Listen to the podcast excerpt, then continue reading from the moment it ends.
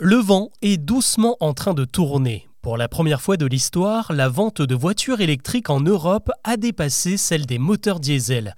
Une bonne nouvelle pour la planète et surtout pour Tesla qui domine le marché de la tête et des épaules, notamment grâce à son Model Y, véhicule le plus vendu sur le continent. Ce succès, Tesla le doit à une stratégie ultra agressive qui consiste à casser les prix.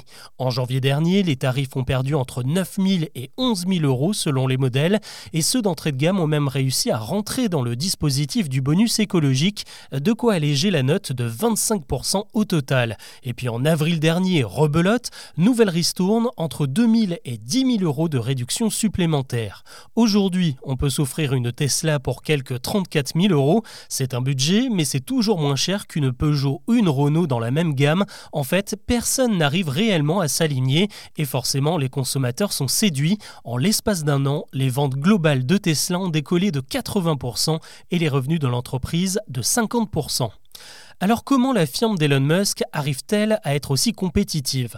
Déjà en fabriquant elle-même ses batteries, pour le coup, le milliardaire sud-africain a eu du pif quand en 2020, il a racheté les brevets d'une petite start-up canadienne qui a mis au point un procédé de fabrication beaucoup moins polluant et donc moins cher, 75% de coûts en moins, et ces brevets, Musk les a obtenus pour la modique somme de 3 dollars. Ce coup de maître a permis à l'entreprise de faire des marges énormes sur chaque voiture vendue, à tel point qu'aujourd'hui aujourd'hui, elle peut se permettre de rogner sur ses marges et donc de baisser les prix.